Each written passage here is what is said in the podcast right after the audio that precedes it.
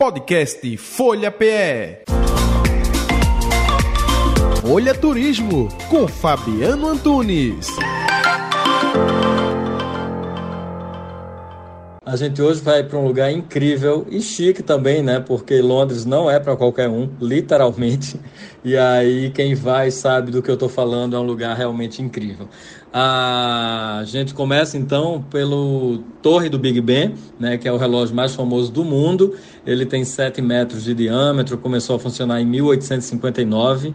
E aí praticamente é para onde o turista chegou lá, já quer conhecer, já quer fazer foto, é juntinho ali do Big Ben. E é, realmente é lindo esse lugar. Além dele, a London Eye, que é outro símbolo de Londres, né? E aí já destaco que você tem a opção de, de compra de ingressos de vários modelos, né? Você pode comprar, comprar, por exemplo, o ingresso que dá a opção de você fazer também a visita ao Museu de Cera, ao Madame Tussauds, a, também o aquário, né, que fica ao lado da roda gigante. Então tem lá os combos para você pagar mais barato. É bom ficar atento, né, porque a gente ganha em real e gastar em libra não é fácil, né? Então Quanto a gente mais economizar, melhor, menos cara fica a viagem. Outra dica é comprar a promoção 2 for 1, né, que aí nesse caso você compra dois bilhetes é, compra um bilhete e ganha outro, né? Mas para isso você precisa comprar um bilhete de trem, não de metrô, né? Para o mesmo dia do uso dos atrativos. Então, assim, tem essas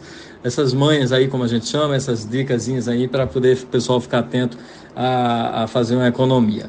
Aí tem a volta à roda gigante, ela dura cerca de 30 minutos, gira bem devagar, nem parece que está girando, mas é tão bacana que quando a gente pisca o olho já está na hora de sair.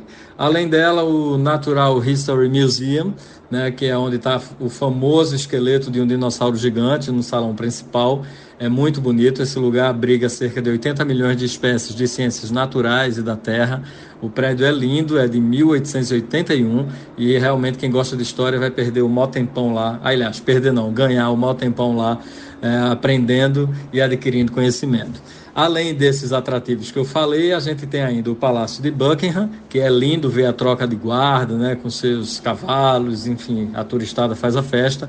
Piccadilly Circus, que é um lugar cheio de painéis publicitários luminosos, bacana, claro, para a gente ir à noite, fazer uma refeição, fazer um lanche pós-passeio, também fazer umas comprinhas por lá.